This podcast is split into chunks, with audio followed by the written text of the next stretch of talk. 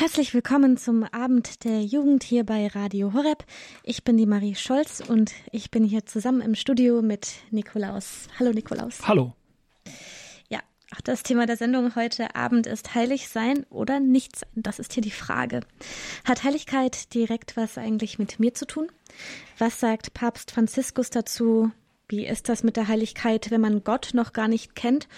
Und gibt es auch Promis, die versuchen, einen Weg zur Heiligkeit zu finden?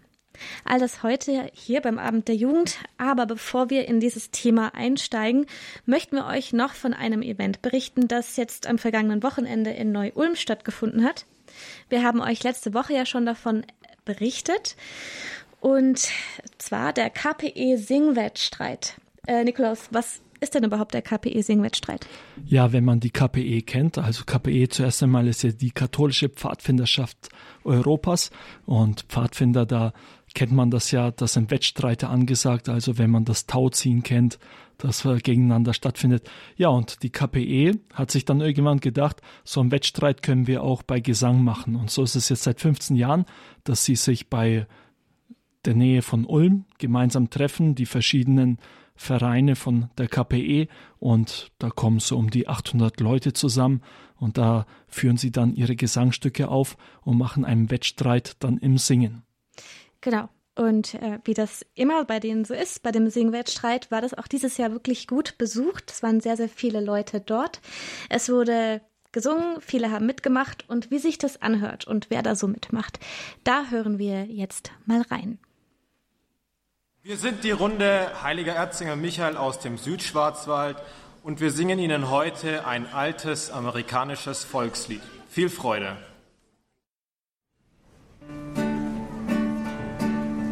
Way down up on the Swanee River, far, far away, there where my heart is turned. So, Ravi, du bist hier beim Singewettstreit. Warum bist du hier? ähm, weil wir hier mit der Gruppe zum Singwettstreit gehen und weil wir mit dem Stamm was singen. Du bist also ein Pfadfinder. Woher kommst du denn her? Ich komme aus Köln. Aus Köln. So weite Reise gehabt. Ja, viereinhalb Stunden. Und warum kommt ihr denn hierher? Was macht dir besonders Freude?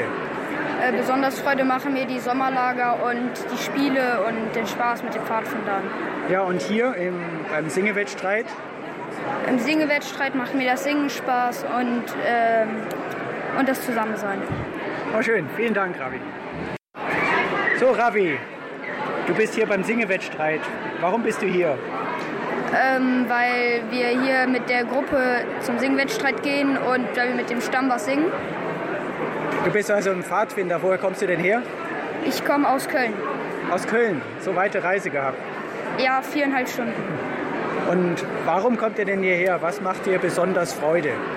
Äh, besonders Freude machen mir die Sommerlager und die Spiele und den Spaß mit den Pfadfindern. Ja, und hier im, beim Singewettstreit? Im Singewettstreit macht mir das Singen Spaß und, ähm, und das Zusammensein. Oh, schön. Vielen Dank, Ravi. Celine, warum bist du beim Singewettstreit?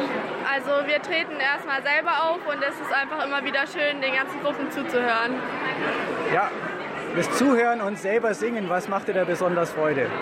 Ähm, also wir spielen auch mit den Instrumenten mit und das ist immer wieder auch cool, vor so vielen Leuten dann aufzutreten. Ja, und was nimmst du jetzt da mit nach Hause, wenn du jetzt nach Hause fährst? Ähm, Es ist immer eine große Gemeinschaft und es kommen halt viele Gruppen aus ganz Deutschland und auch aus Österreich teilweise. Und ja, man sieht einfach die große Gemeinschaft von allen. Vielen Dank.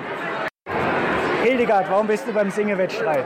Ähm, ich bin mit der eigenen Gruppe aufgetreten und ich bin auch hier, um die anderen Gruppen zu hören und viele Freunde zu treffen, die ich von Lagern kenne. Und Ja, und was macht dir jetzt besonders Freude dran jetzt hier am Singewettstreit? ja, ich denke, diese große Gemeinschaft zu erleben von Gleichgesinnten und auch hier kommen auch viele Familien her und es ist einfach schön, es ist auch eine Bereicherung, sich gegenseitig zu erleben und miteinander die Musik zu genießen und auch die Pfadfinderei. Und wenn du jetzt nach Hause fährst, was würdest du jetzt mitnehmen? Ähm, oh, es sind viele Eindrücke hier, aber ich denke, ähm, ja, die schöne Musik und auch die Stimmung und ähm, ja, auch das Glaubenszeugnis von den anderen. Vielen Dank, Hildegard. So, jetzt spreche ich mit der Vroni aus Mühldorf. Hallo Vroni. Hallo. Ähm, erzähl mal, du bist hier, weil du auch mitsingst? Ja, genau, ich bin beim Singekreis dabei in Mühldorf. Wir haben ein paar. Was ist denn der Singekreis? Wir haben ein paar zusammengewürfelte Leute, also von Mühldorf sind, äh, von unserer Runde sind ein paar dabei und von Österreich sind auch welche dabei, also von überall. Was ist denn eine Runde? Ähm, das ist die Gruppen, wo noch die Pfadfinder kommen. Also es gibt ja die verschiedenen Gruppen und wenn man dann 18 ist, dann kommt man von den Pfadfinder, tritt man dann über in die Runde.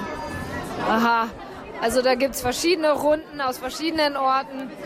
Und was singt ihr? Wir singen La Nuit, ein französisches Stück und ähm, mein ganzes Leben ist ein Pfadfinderlied.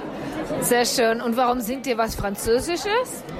Ähm, die, wo den Singekreis äh, so ein bisschen leitet, würde ich jetzt sagen, die ist halb Französin und genau, die hat das Lied ausgesucht. Aha, und die, in Frankreich gibt es ja die Scout d'Europe. Also die Pfadfinder Europas auf Französisch. Genau. Mm. Ja, vielen Dank. Vielen Dank für das Interview. Ja, Bis gerne. bald. Das waren Eindrücke von Teilnehmern vom KPE Singwettstreit, der jetzt gerade am Wochenende stattgefunden hat, wo ganz viele Gruppen aus ganz Deutschland und teilweise auch aus anderen Ländern aus Europa zusammenkommen, um zusammen zu singen und sozusagen in einem freundlichen Wettstreit gegeneinander anzutreten. Davon hören wir uns jetzt auch noch mal ein Lied an. Probier's mal mit. Mit Gemütlichkeit, mit Ruhe und Gemütlichkeit wirst du die dummen Sorgen über Bord. Das war eine Live-Aufnahme von dem Singwettstreit der katholischen Pfadfinderschaft Europas, der am letzten Wochenende stattgefunden hat. Ja, die Pfadfinder haben natürlich auch in ganz Deutschland überall Gruppen. Das heißt, wenn ihr Interesse habt, könnt ihr das natürlich im Internet mal nachschauen und gucken, ob es bei euch in der Nähe auch so eine Gruppe gibt. Ja, wir sagen noch natürlich vielen herzlichen Dank an Markus Morath, dem Präsidenten der KPE, denn er hat uns die Live-Musik-Ausschnitte von gestern zugeschickt und Katharina Dessloch und Ulrich Kohlberg vom Team Deutschland, die vor Ort waren und die Interviews gemacht haben. Ja, und wenn du beim Zuhören Lust bekommen hast, auch mal Interviews zu führen, bei Events dabei zu sein oder uns coole Berichte zu schicken für den Abend der Jugend, dann melde dich doch einfach mal bei uns. Wir freuen uns immer über jeden, der mitmacht. Wir freuen uns, wenn du dich einbringst oder wenn du zu einer Gebetsgruppe gehörst und ihr vielleicht hier vor dem Abend der Jugend um 19 Uhr mal den Rosenkranz beten möchtet. Ihr könnt uns erreichen über unsere Facebook-Seite Radio Horeb Young and Faithful oder ihr könnt uns auch immer eine WhatsApp schreiben an die 0171 57 53 200. So, jetzt machen wir noch mal eine kurze Musikpause mit Chris Tomlin und Forever.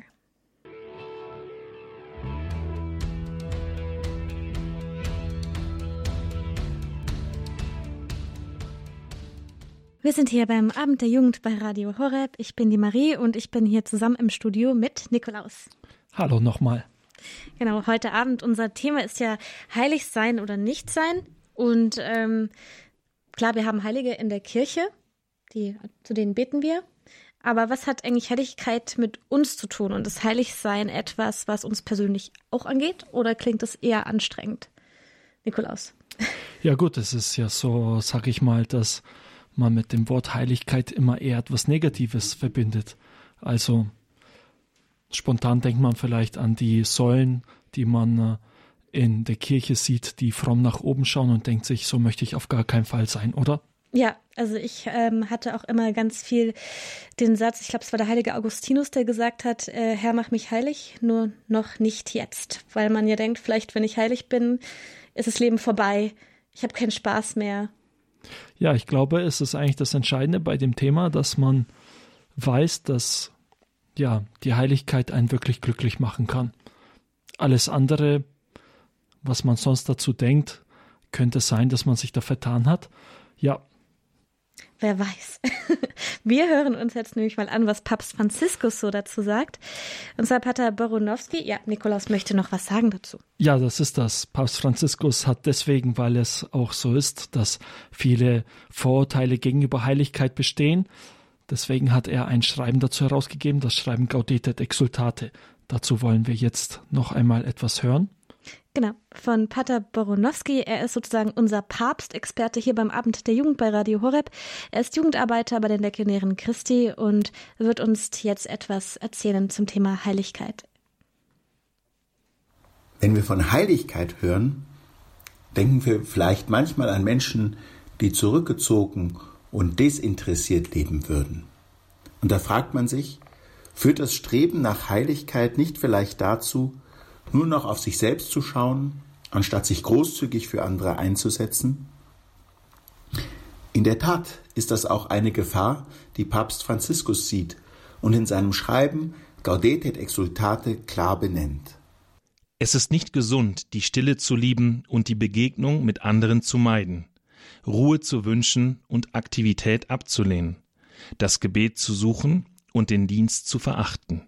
Jedoch zeigen Heilige wie Mutter Teresa, Don Bosco, Pater Maximilian Kolbe oder auch Damian de Voista auf eindrucksvolle Weise, dass gerade eine echte Heiligkeit zum großzügigen Einsatz für die Mitmenschen führt. Heiligkeit ist keine Privatsache. Sie ist kein selbstbezogenes Streben nach persönlicher Vollkommenheit. Schon gar nicht um sich dadurch besser zu fühlen als andere oder sogar damit anzugeben. Echte Heiligkeit schottet nicht von Mitmenschen ab, sondern öffnet im Gegenteil die Augen für die wahre Not der anderen und motiviert und stärkt dazu, eine Hilfe und einen Beitrag zur Besserung zu leisten. Heiligkeit ist somit auch kein Rückzug aus der realen Welt mit ihren Schwierigkeiten und Problemen, in eine schöne, heile Welt, in der alles passt und in Ordnung ist. Im Gegenteil, die Heiligen sind die wahren Gestalter, Veränderer der Geschichte. Sicherlich werden die entscheidenden Wendungen in der Weltgeschichte wesentlich bestimmt durch Seelen, von denen kein Geschichtsbuch etwas meldet. Und welchen Seelen wir die entscheidenden Wendungen in unserem persönlichen Leben verdanken, das werden wir auch erst an dem Tage erfahren, an dem alles Verborgene offenbar wird. In dem Maß, in dem er sich heiligt, wird jeder Christ umso fruchtbarer für die Welt. Daher ermutigt Papst Franziskus dazu, das eigene Leben als Sendung zu begreifen und mit Gottes Hilfe und Gnade die Welt zu verändern. Leben ist Sendung. Auch du musst dein Leben im Ganzen als eine Sendung begreifen. Versuche dies, indem du Gott im Gebet zuhörst und die Zeichen recht deutest, die er dir gibt. Das Leben hat nicht eine Mission, sondern ist eine Mission. Diese Mission besteht letztlich darin, das Reich Christi auszubreiten. Das erklärt Papst Franziskus in der Nummer 25. Wie man Christus nicht verstehen kann ohne das Reich, das zu bringen er gekommen war, so ist auch deine eigene Sendung untrennbar mit dem Aufbau jenes Reiches verbunden. Deshalb wirst du dich nicht heiligen, ohne dich mit Leib und Seele hinzugeben, um in diesem Bemühen dein Bestes zu geben. Gebet und Streben nach Heiligkeit widersprechen also nicht einem engagierten Leben, sondern bringen im Gegenteil jenes Handeln hervor, das die Welt wirklich zum Guten verändert. In der Nummer 26 erklärt der Heilige Vater, wir sind aufgerufen, die Kontemplation auch inmitten des Handelns zu leben und wir heiligen uns in der verantwortlichen und großherzigen Ausübung der eigenen Sendung. Wir brauchen einen Geist der Heiligkeit, der sowohl die Einsamkeit als auch den Dienst, die Innerlichkeit wie auch den Einsatz für die Verkündigung durchdringt, damit jeder Moment ein Ausdruck hingebungsvoller Liebe unter den Augen Gottes ist.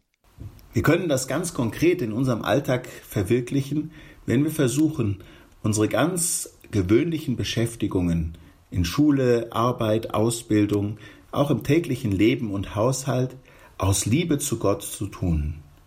Und dadurch bekommen Handlungen, die vielleicht sonst nur als Pflichterfüllung oder lästige, lästige Last gesehen werden, eine ganz neue, eine tiefere Bedeutung. Und so ermutigt uns die Heiligkeit, hohe Ziele anzustreben.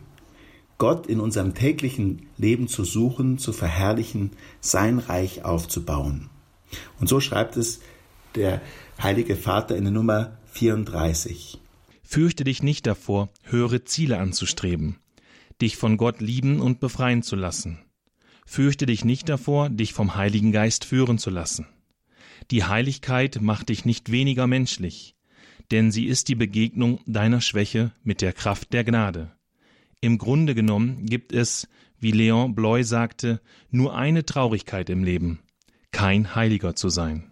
Das wünsche ich euch, dass ihr euch neu auf dieses Abenteuer einlasst und die Schönheit eines Lebens erfahrt, das mit Gott verbunden ist und das die Welt wirklich zum Guten verändert. Ja, das war Pater Baronowski mit Worten vom Papst zur Heiligkeit aus dem Gaudate et Exultate. Und zwar die Zitate daraus, die zweite Stimme, die man gehört hat. Das war Michael Lührmann. Er ist Redaktionspraktikant hier bei uns. Wenn ihr auch Interesse daran hättet, hier Redaktionspraktikant zu sein, könnt ihr euch gerne bei uns bewerben oder melden. Wir machen jetzt nochmal eine Musikpause und zwar mit dem Lied Greatness Galore von I Am.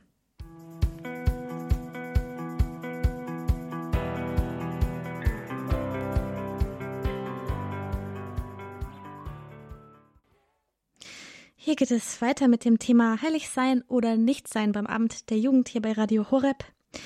Ja, ich hatte am Anfang der Sendung die Frage gestellt, gibt es auch Promis, die versuchen, einen Weg zur Heiligkeit zu finden? Ich weiß nicht, wer euch da vielleicht in den Kopf kommt, vielleicht nicht sofort Justin Bieber, aber er und seine neue Ehefrau Haley Bieber haben jetzt ganz aktuell äh, dem US-Magazin Vogue ein sehr, sehr persönliches Interview gegeben. Und sie haben dort vor allem über den Glauben gesprochen und was für eine Rolle der Glauben in ihrem Leben spielt. Sie sprachen über ihre Sehnsucht nach stabilen Werten und haben auch über ihren Umgang mit Sexualität gesprochen. Justin Bieber ist einer der größten Teenie-Stars der letzten Jahre. Er ist inzwischen 24 und hat vor allem in den letzten Jahren viel Schlagzeilen gemacht durch Eskapaden und Skandale. Tja, aber in letzter Zeit sucht er eben inneren Frieden. Er sucht diesen in seinem christlichen Glauben und ähm, konzentriert sich, wie er das selber gesagt hat, auf Charakterkrams. Ja, er möchte eben, er ist weggegangen von der Musik. Er hat aufgehört letzten Herbst und er möchte sich momentan darauf konzentrieren, herauszufinden, wer er ist, was für eine Art Mann er sein möchte, wie er ein guter Ehemann sein kann. Ja, ähm, vor vier Jahren ist er nämlich, war an seinem Tiefpunkt in seinem Leben. Er hat sich selbst komplett verloren, wie er das gesagt hat. Und zu der Zeit hat er sich damals an den Hillsong-Pastor Karl Lenz gewandt. Selber sagt Justin Bieber über diese Zeit, ich habe schließlich Dinge getan, für die ich mich so geschämt habe. Ich war zum Beispiel total promiskuitiv und ich glaube, ich habe Xanax genommen, weil ich so beschämt war. Meine Mutter hat mir immer beigebracht, Frauen mit Respekt zu behandeln. Das hatte ich auch immer im Kopf und konnte es deswegen eigentlich auch gar nicht genießen. Die Drogen haben einen Schleier zwischen mich und meinen Taten gelegt. Es wurde alles ziemlich dunkel. Ich denke, da waren Zeiten, in denen mein Security nachts in mein Hotelzimmer kam, um zu prüfen, ob ich noch atme. Ja, im Interview mit der Vogue hat er auch erzählt, dass er zu der Zeit eben wirklich ein ernsthaftes Problem mit Sex gehabt hat und sich dadurch selbst auch sehr verletzt hat. Ja, und das hat ihn dazu geführt, dass er letztendlich komplett auf Sexualität verzichtete.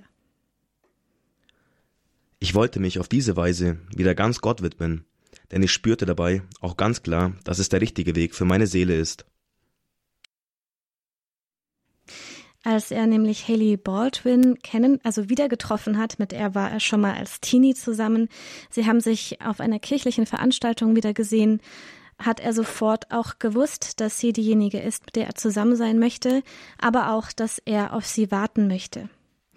Sie hat ihm die Sicherheit gegeben, nach der er sich immer gewünscht hat, die er nie hatte in seiner Kindheit, a durch seinen Lebensstil als Teenie-Star, er ist ja schon so früh bekannt geworden und in seiner Kindheit war eben auch sein Vater immer nicht da.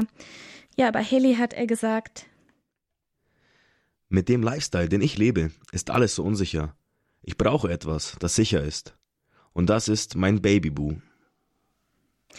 Ja, Haley sei die Frau, nach der er gesucht hat, hat Justin Bieber gesagt. Und so hat er auch mit der Sexualität bis zur Hochzeit gewartet.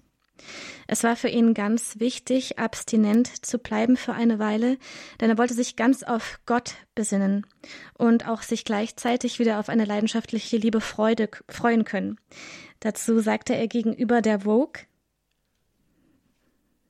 Gott bittet uns nicht, für ihn auf Sex zu verzichten, weil er Regeln oder sowas will. Er meint eher, ich möchte euch vor Verletzungen und Schmerz beschützen. Ich denke, Sex kann eine Menge Schmerzen verursachen. Manchmal haben Menschen nur Sex, weil sie sich nicht gut genug fühlen, weil sie kein Selbstwertgefühl haben. Frauen machen das, Männer auch. Was den beiden in ihrer neuen Ehe hilft, ist ein festes Fundament, auf dem sie stehen. Und dazu sagte Haley Baldwin, dass ihr gemeinsamer Nenner immer die Kirche ist. Wie gesagt, in einer Kirche lernten sie sich auch kennen, vor zehn Jahren bereits über ihre gläubigen Eltern und dann vergangenes Jahr zum zweiten Mal lieben. Sie haben im New York geheiratet im vergangenen September. Ja, und hatten aber schon zehn Jahre lang eine freundschaftliche Basis.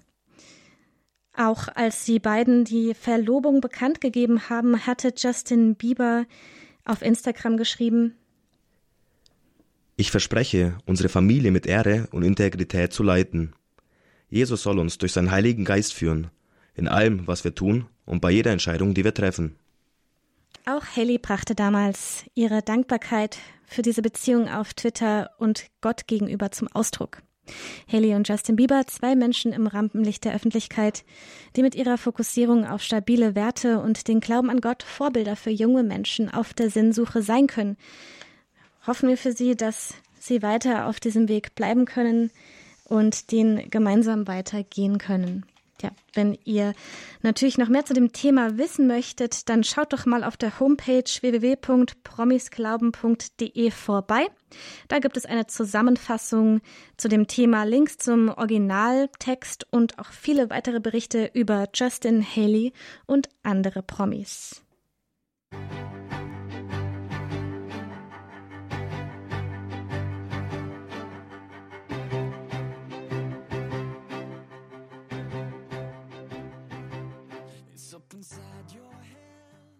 Das war die Band For King and Country mit dem Lied It's Not Over Yet. Wir sind hier beim Abend der Jugend. Nikolaus ist auch immer noch mit dabei im Studio. Ich bin immer noch da, richtig. Hat sich nur kurz rausgehalten bei Justin Bieber. Ja. ja, es geht um das Thema Heiligkeit. Und heilig sein oder nicht sein. Ähm, und wir haben uns ja schon ein bisschen damit heute Abend beschäftigt. Die Frage ist immer noch, wie viel wie, hat das eigentlich mit mir persönlich zu tun? Und ich frage dich jetzt einfach mal, Nikolaus, was hat das mit dir zu tun oder wie versuchst du, heil, versuchst du überhaupt Heiligkeit zu leben? Ja, das ist eine gute Frage. Ähm, am liebsten würde ich dir jetzt die Frage stellen. Die ist schon ein bisschen persönlich, muss ich sagen, aber wie ist das, äh, versuche ich die Heiligkeit zu leben? Also ich sag mal, wenn man hört Heiligkeit, ähm, wir haben ja vorhin gesagt, auf der einen Seite denkt man sich, ja, da muss ich ganz toll sein, ganz fromm sein und ähm, ja, eigentlich etwas, was mir gar nicht gefällt, haben wir ja gemerkt, das ist es eigentlich nicht, sondern es ist etwas, das uns glücklich macht. Auf der anderen Seite merkt man natürlich ganz schnell, wenn ich höre heilig sein, dann denke ich vielleicht an irgendwelche heiligen Geschichten, die ich gehört habe und denke mir, ja, da muss ich jetzt vielleicht als Missionar in ein anderes Land gehen oder sonst etwas, etwas, was ich auf jeden Fall äh, nicht schaffen kann, ja. Und dann denke ich mir, ja, Überforderung, Überforderung, Alarmsignal, rote Lampe geht an und nee, besser nicht.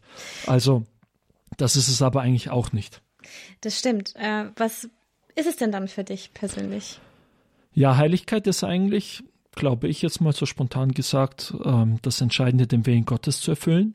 Ja, ähm, und letztendlich die eigene Schwachheit anzunehmen. Also man könnte sagen, diese zwei Dinge, jetzt Willen Gottes erfüllen, ist natürlich auch wieder so etwas äh, Vages, wo man sich denkt, ja, was ist der Wille Gottes für mich? Aber das ist ja gerade das Interessante dabei. Man macht sich auf die Suche, ja, und das sind die kleinen Schritte, die einem dazu helfen. Also Heiligkeit beginnt eigentlich, das, das hat mich immer so ein bisschen dabei angesprochen, das beginnt heute und jetzt, ja. Also das beginnt nicht irgendwann, wenn ich dann mal äh, alles erreicht habe und dann äh, beim Sterben sagen kann, jetzt habe ich es geschafft, sondern es beginnt tatsächlich heute damit, ich sage heute, ja, ich möchte Heiligkeit leben.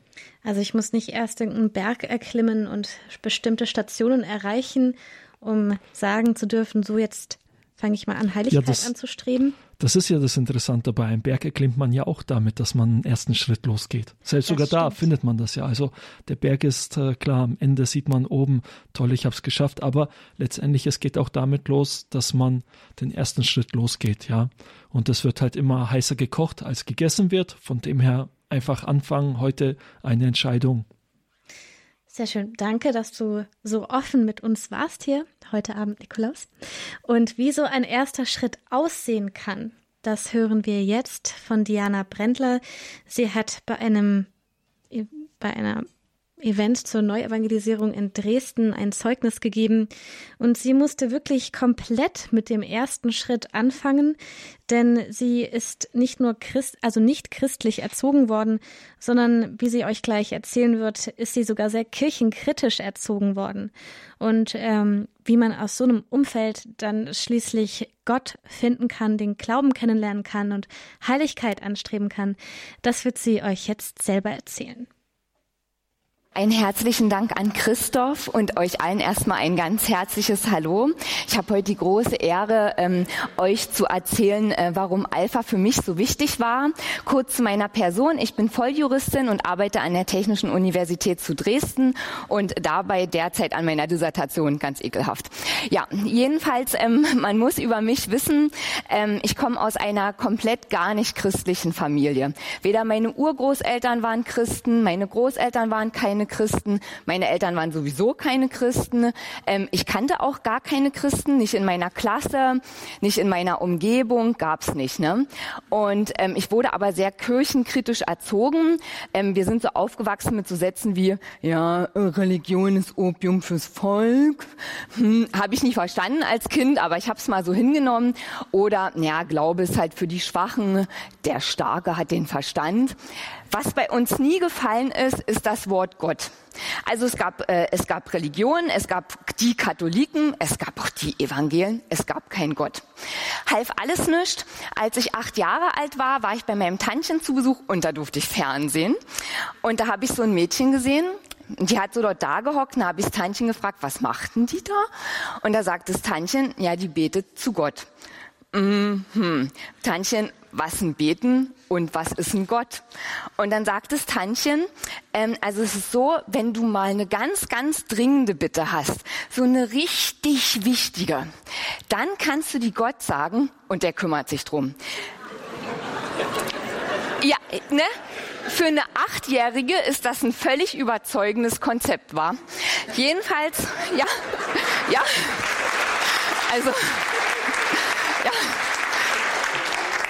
Jedenfalls, ähm, wir haben abends immer mit den Ellis Tagesschau geguckt, ne? vor der Wende noch heimlich, nach der Wende als freie Bürger. Und dann haben wir immer drüber gesprochen, was wir dort so erlebt haben und ähm, wie es uns damit ging als Kindern. Und äh, damals war der zweite Golfkrieg und das war so furchtbar. Also dort waren so viel sterbende Kinder und da dachte ich, das ist doch so eine dringende Bitte. Ne? Das, ich bin abends im Bett, ins Bett und habe gesagt, hallo Gott, ich bin die Diana, ich wohne in der Thomas-Münzer-Straße 21. Also wir kennen uns nicht, aber ich habe gehört, du bist für die ganz dringenden Bitten zuständig. Ich habe gehört, es gibt äh, im Irak einen ganz schlimmen Krieg und dort sterben Kinder. Gott, könntest du dich kümmern, dass das aufhört? Am nächsten Tag aus der Schule, ich wieder Tagesschau geguckt mit den Eltern, da hat die UN ein Waffenstillstandsabkommen verhandelt. Und ich dachte, Wuh! ja, ja, ja. Ja, oder ich habe gedacht, meine Güte, das geht so schnell bei Gott. Ich kann es nie fassen. Es war wirklich. Und jedenfalls, ich musste sofort wieder ins Bett. Ich bin super pünktlich ins Bett und habe gesagt, hallo Gott, ich bin's wieder, die Diana. Du bist so klasse. Ich, also du bist so toll. Vielen, vielen lieben Dank. Und ab da an habe ich Gott jeden Tag alles erzählt. Jeden Abend über meinen Tag, was toll war, was war und über meine ganzen Wünsche. Jede Mathearbeit musste Gott mit durch und so. Und was ich mein erster Schwarm, der Marcel Kölner, da hat Gott gemacht, dass der Marcel mir dann Zettel in den Briefkasten gesteckt hat. Ihr könnt euch noch dran erinnern. Willst du mit mir gehen? Ja, nein, vielleicht. Ja. Das, ja. Also, also aus diesem Gebet ist eine wunder, wunderschöne Freundschaft geworden. Ähm, das half aber nichts. Ich war trotzdem ganz kirchenkritisch, weil Gott, das war mein Freund zu Hause in der Platte oben an der Decke. Das war Gott für mich und der hatte nichts mit dem Christentum zu tun, nichts mit der Kirche, schon gar nichts mit den Katholiken. Und so war zum Beispiel eines meiner Musikalben in der Pubertät, Antichrist Superstar, für alle Pubertierenden da draußen, nach wie vor ein Musikalbum, was Erwachsene in den Wahnsinn treibt. Kauft's euch.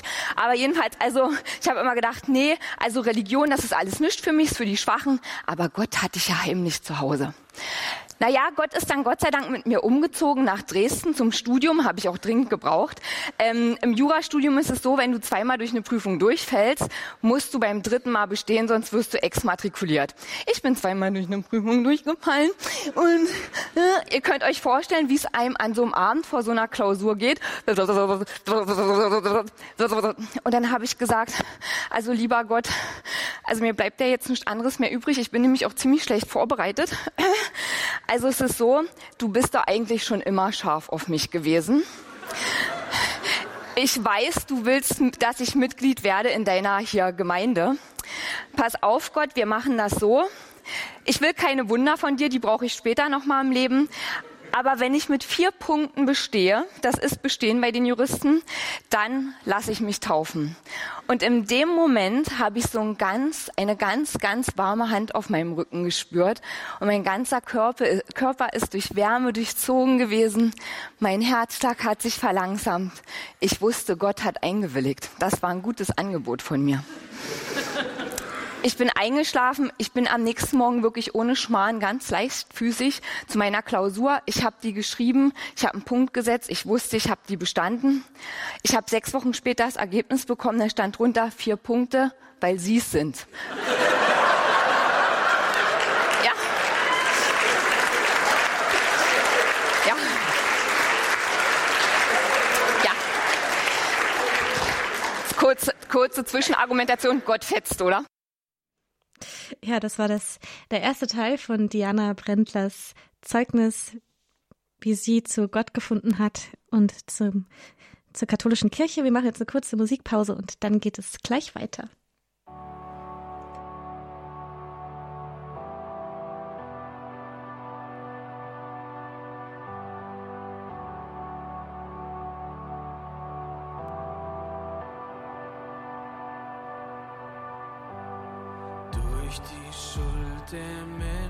Menschheit kam der Tod in unsere Welt.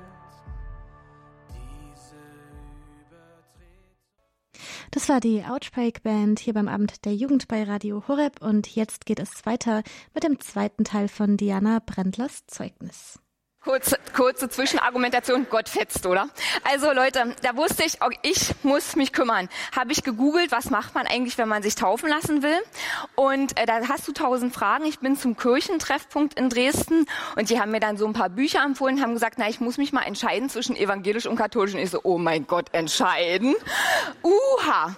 Ja, und äh, um ehrlich zu sein, ich war dann in der Sackgasse. Ich habe dann zig Bücher gelesen, aber so richtig, um ehrlich zu sein, noch wenn man das liest, ich verstehe bis heute nie so richtig evangelisch, katholisch, der Unterschied, das, das berührt dich auch irgendwie nicht, ne? Ich hatte eine Sackgasse. Naja, und Gott hat sich dann jedenfalls gedacht, okay, du bist in einer Sackgasse, du sollst dich aber taufen lassen gehen. Ich so, nee Gott, ich weiß aber nicht. Und dann war ich in der Innenstadt und dachte, Mensch, du wolltest doch eigentlich dich um die Taufe kümmern und du verbammelst das so. In dem Moment spricht mich eine Frau an und sagt, entschuldigen Sie bitte, ich würde gerne mit Ihnen über Jesus sprechen und meinen Weg mit ihm. Und ich so, oh, nee, geben Sie mir einen Flyer. Da wusste ich, Gott hat mich ertappt, dass ich schon wieder rumbummel mit meiner Zeit. Und jedenfalls auf dem Flyer standen, ähm, stand einmal der Weg der Frau mit Jesus, total sympathisch, und dann verschiedene Gemeinden in Dresden. Und da dachte ich, ah, na klar, ich muss mal in den Gottesdienst gehen. Und dann bin ich mit 23 Jahren das allererste Mal in den Gottesdienst. Ich habe mir die größten Kirchen rausgesucht. Ich wollte ja anonym bleiben, eine Inkognito als Nichtchrist. Und äh, bin als erstes in die Frauenkirche und Leute ohne Schmarrn, da saß ein Mann neben mir, der ist beim Gottesdienst eingeschlafen. Wirklich. Und nicht mit Augen zufallen, es passiert einem ja mal, aber richtig so. Und ich starrte den die ganze Zeit an, dachte so, wie unhöflich. Aber ich dachte, wahrscheinlich war die Predigt vielleicht sehr langweilig. Und dann dachte ich, nee, also so richtig ist das nicht für mich. Da bin ich eine Woche später in die Hofkirche, größte katholische Kirche. Und ich saß dort, ich war total aufgeregt, weiß auch nicht warum. Und in dem Moment, wo der Chor angefangen hat zu singen, fing ich an zu heulen. Und nicht hier mit ein bisschen Pipi in die Augen, sondern richtige Sturzbäche kamen aus mir raus. So und jetzt, ja, also mein Herz, das ist völlig übergeschwappt, als würde es mir irgendwas sagen wollen. Ich dachte mir, oh mein Gott, oh mein Gott. Also ich war völlig verschmiert. Ich sah aus wie der Joker bei Batman. Wirklich. Und dann trotzdem sind Leute aufgestanden und haben mir wild die Hand gereicht. Und ich dachte, oh mein Gott, ich würde mich eher mal nach Waffen kontrollieren, als mir die Hand geben. Also ich fand das so nett von den Katholiken, aber ich musste dort raus und habe gedacht, nee Gott, das ist, oh Gott, nee Gott, also Sackgasse, Sackgasse, Sackgasse. Ich kann ja dort nicht wieder hingehen. Ich vertrockne dort, wenn ich dort nochmal hingehe, was ich dort heule. Nee, das können wir nicht machen. Und wisst ihr, also Gott hat das wirklich ganz lieb gemeint. Aber ich habe immer nur mehr, immer nur mehr Angst bekommen. Ich habe immer nur Sackgassen gesehen. Und dann habe ich gesagt, pass auf Gott, ich kann mich nie entscheiden. Es wird einfach nicht. Ich nehme jetzt einfach die Kirche, die am nächsten bei mir zu Hause dran ist. Und das ist so, wenn Juristen sich selber Regeln setzen, dann halten wir uns besonders strikt dran, sonst fällt irgendjemand auf, dass es Quatsch ist. Ne? Also, ich zu Hause losgelaufen, wieder gegoogelt, Kirchen in meiner Nähe. Dab, die, dab, dab, dab, dab. Nach 1187 Schritten war ich bei der evangelischen Christuskirche. Dab, die, dab, dab, dab. Zurück nach Hause. Wieder los, dab, dab, dab, dab, zur katholischen Gemeinde. Ratet mal, wie viele Schritte die von mir entfernt war. 1187 Schritte. Und da habe ich gesagt, Gott, das ist doch jetzt wohl nie dein Ernst. Ich gebe hier alles. Ich will mich unbedingt taufen lassen. Ich weiß nur nicht, ob evangelisch oder katholisch. Da will ich dir die Entscheidung überlassen und du machst wirklich nichts. Du setzt mir die Kirchen Schritt gleich von der Türe weg. Weißt du was, Gott, wenn du hier keinen Bock mehr hast, mich zu taufen, dann lassen wir das halt bin schlafen gegangen und ich war echt bockig. Ne? Am nächsten Morgen, ich wohnte in einer Studenten-WG, Samstagmorgen 8 Uhr, es klingelt genau dreimal. Wenn es in einer Studenten-WG vor Mittagessen klingelt, weißt du schon, es ist eine Strafe Gottes. Wirklich, da weißt du Bescheid, Gott ist sauer. Ich gehe zu der Tür, da steht dort eine, zwei Frauen stehen dort und sagen, guten Tag, wussten Sie schon, dass es nur 150.000 Menschen in das Himmelreich Gottes schaffen? Und ich so, ich weiß und ich gehöre nicht dazu. Ich habe die Tür rangeschmissen. Ich bin in mein Zimmer. Wisst ihr, was Gott mir gesagt hat? Also Fräulein, wenn du der Meinung bist, ich zwinge dir gewaltsam eine Religion auf, ich kann das Spielchen spielen, wenn du willst, ja? Aber dir wird's nicht gefallen.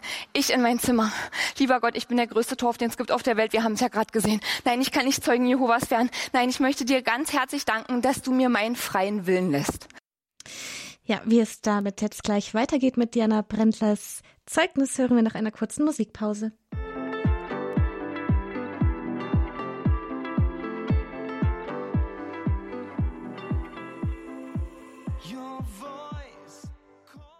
Das war Joe Melendres mit Father Rob Galea und dem Lied A Light. Und hier geht es jetzt weiter beim Abend der Jugend bei Radio Horeb mit Diana Brentlers drittem Teil ihrer Glaubensfindungsgeschichte. Also, wenn du mir nur noch mal ein so klitzekleines Zeichen, ein klitzekleines Zeichen als klitzekleine Hilfe zum Entscheiden schicken würdest, also ich wäre der dankbarste Mensch überhaupt. Ich habe mich angezogen, ich musste in die Uni lernen, ich sag ja traurig, traurig mit Jura. Ich zur Bushaltestelle und dann Monate später an einer völlig anderen Ecke der Stadt steht wieder diese Frau, die mir damals diese Flyer in die Hand gedrückt hat. Und ich renne zu dieser Frau hin, ich pack die an beiden Schultern und schüttel die, das war super unhöflich, und sage, entschuldigen Sie, sind Sie Evangelin oder Katholikin? Und sie sagt zu mir, ich bin Evangelin. Ich so, Dankeschön. Dreh mich weg. Und sie so, nein, nein, nein, warten Sie mal, warum fragen Sie mich das denn? Und ich so, sehen Sie, ich habe Gott um ein Zeichen gebeten, ob ich evangelisch oder katholisch werden soll. Und äh, Sie sind Evangelin, also soll ich Evangelin werden. Und dann guckt mich die Frau, die sich überhaupt nicht über dieses Gespräch gewundert hat, guckt mich diese Frau an, so mit dieser mütterlichen Liebe, wisst ihr? Umarmt mich und sagt, ah nee, wir treffen uns heute, damit ich Ihnen von Gott sage, die Konfession ist ganz egal. Sie müssen eine Gemeinde finden, wo ihr Herz zu Hause ist, wo ihr Herz hüpft. dann sind wir eine Station zusammen mit dem Bus gefahren. Ich habe die Frau nie wieder gesehen. Aber ich wusste, was ich zu tun habe. Also bin ich zu uns in die Petrusgemeinde, in die katholische Gemeinde. Und äh, meine Mama sagt immer, es gibt bei uns zwei Regeln gegenüber Gästen. Nummer eins, die Tür ist immer offen. Gäste sind immer willkommen. Und Nummer zwei, wir begrüßen bei uns jeden Gast mit der Hand. Am besten drücken wir sie auch gleich, um ehrlich zu sein. Aber, aber immer mit der Hand, weil die Mama sagt immer, mit einem Handschlag zeige ich jemandem, dass er willkommen ist und dass ich für ihn da bin. Ich gehe jedenfalls in diese Petrusgemeinde und dort begrüßt mich ein Schild, dort steht, jetzt ja am helllichten Tag, Kirche geöffnet. Hüpfelt das Herzel, ne? Ich gehe dort rein, der, dort fängt irgendein Instrument an zu bimmeln. Ich fange wieder an zu heulen. Ne? Also bei mir läuft's schon wieder. Ich dachte so, nee, ich ziehe das jetzt hier durch. Ich ziehe das jetzt hier durch. Was auch immer mein Herz dort macht, ich ziehe es jetzt durch. Und äh, Christoph hat damals äh, den Gottesdienst geleitet und ähm, er hat dann seiner Gemeinde gesagt, beim Vater unser, wir nehmen uns an den Händen, weil es wichtig ist, dass wir uns vergegenwärtigen, dass das Vater unser ein Gebet ist, was wir gemeinsam geschenkt bekommen haben. Und dann hatte ich links und rechts jemand an der Hand und dachte, ja, oh Gott, das Herz hüpfe, hüpfe, hüpfe. Ja, dann bin ich dort raus und dann kamen sie wieder die Zweifel. Ne? Ich wusste ganz genau, wenn ich meinem Freundeskreis sage, ich werde Katholikin, dann sagen die, und übrigens, ich zitiere jetzt einfach mal ein paar reale ähm, äh, Reaktionen, äh, bist jetzt völlig durchgedreht? Was soll denn das Gespinne? Meine Mutter hat mich gefragt, ähm, was haben wir denn falsch gemacht? ja. Und ich wusste immer, ich kann also mit dem katholisch, aber es half nicht. Jetzt hatte Gott mir alle Signale geschickt und wisst ihr, in so Momenten, da merkst du, äh, Gott ist nicht nur noch dein bester Freund zu Hause an der Decke, der ist Teil von dir. Und wenn du das jetzt nicht machst, dann wird das Selbstverleugnung. Und du wirst nicht immer lügen können. Du liebst Gott halt nicht. Naja, also habe ich mich angemeldet zur Taufe.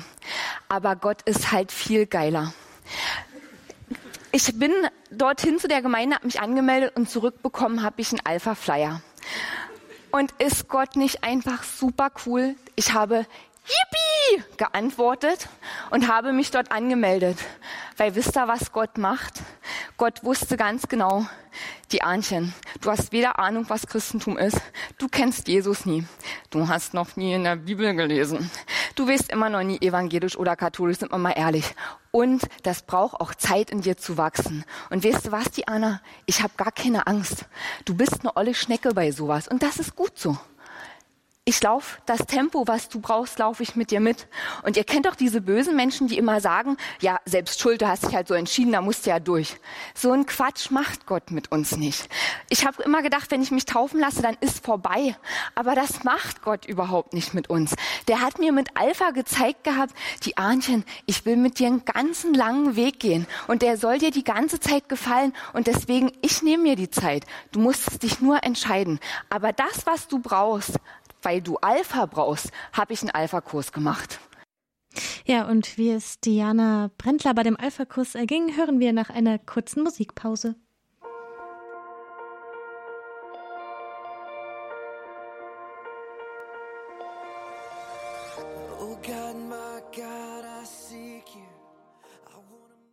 Wir sind hier beim Abend der Jugend. Ich bin die Marie.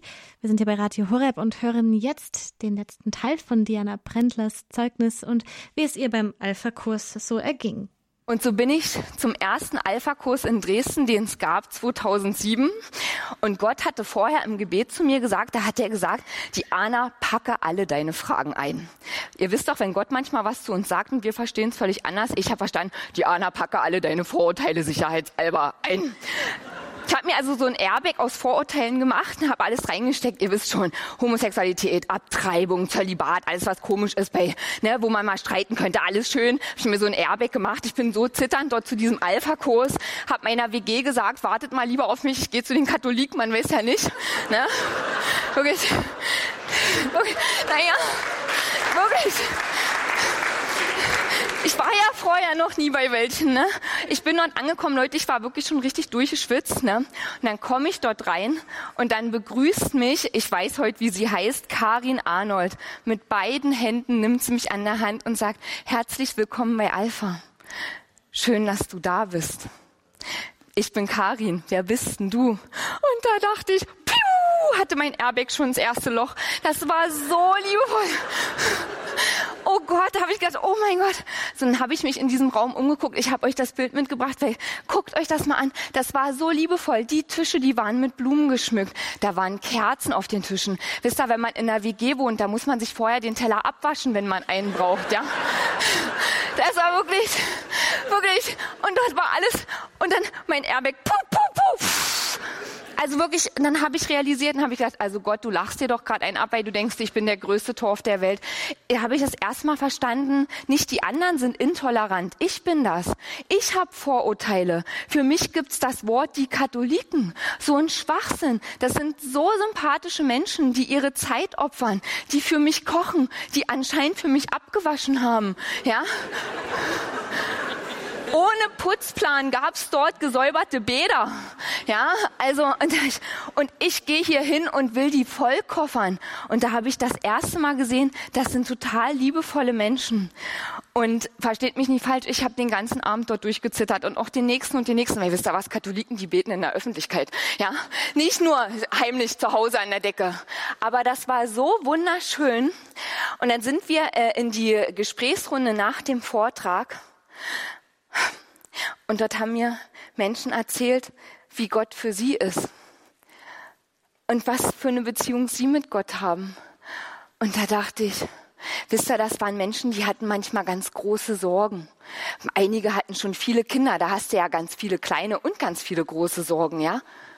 Und dann habe ich gedacht, also wie lieb ist das von Gott, dass der bei all dem, was der zu tun hat, hatte der trotzdem Zeit, zu Diana in die Platte zu kommen und sich über Marcel Kölner Gedanken zu machen. Und also, wie lieb ist Gott, dass der für, für jeden von uns dieselbe Zeit hat. Und dann habe ich gedacht, oh mein Gott, ich verstehe, was Alpha ist. Wisst ihr, in Alpha, da hat sich, da hat sich Gott mir vorgestellt. Der hat mir gezeigt, wie er, wie er Liebe lebt in uns allen, nämlich wenn wir das möchten. Er hat mir seinen Sohn vorgestellt in Alpha. Seine ganze schöne Welt hat er mir vorgestellt. Aber ich hätte nichts machen müssen. Es war alles freiwillig, weil Gott hat das nicht nötig, Leute zu zwingen. Gott überzeugt mit Liebe. Und dann konnte ich dort am ersten Abend das aller, allererste Mal zu Menschen sagen. Ungefähr so. Also ich also ich, ich glaube, ich, ich glaube, ich glaube an Gott. Und ich habe das vorher empfunden als Schwäche und Krankheit. Was, was, was ich heimlich machen muss. Aber mich hat gar niemand ausgelacht. Es hat gar niemand komisch gefunden. Das war ganz normal. Und da wusste mein Herz, dass es zu Hause ist. Ja, das war das Zeugnis von Diana Brendler. Sie hat uns über ihre ersten Schritte erzählt, ihre ersten Schritte auf dem Weg zur Heiligkeit bei unserem Abend der Jugend hier bei Radio Horeb heute Abend. Ja, das war's auch schon für heute. Hier geht es jetzt gleich weiter mit Abgemischt und um 21.20 Uhr gibt es wieder den Draht nach oben. Diakon Michael Willert ist live dabei und ihm könnt ihr eure Gebetsanliegen bringen.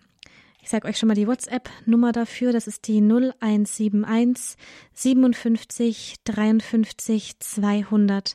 Wenn euch die Sendung gefallen hat, wenn ihr auch noch mal was nachhören wollt, dann könnt ihr das tun auf unserer Homepage unter www.horeb.org unter Podcasts Abend der Jugend. Da findet ihr alles, was hier läuft, nochmal zum Nachschauen. Könnt auch immer gerne auf unserer Instagram-Seite vorbeischauen, Radio Horeb. Ja, und jetzt wünschen wir euch noch einen schönen Abend hier beim Abend der Jugend und ich freue mich, euch bald hier wieder begrüßen zu dürfen. Halleluja, Halleluja, Halleluja. Your love makes me sing Halleluja.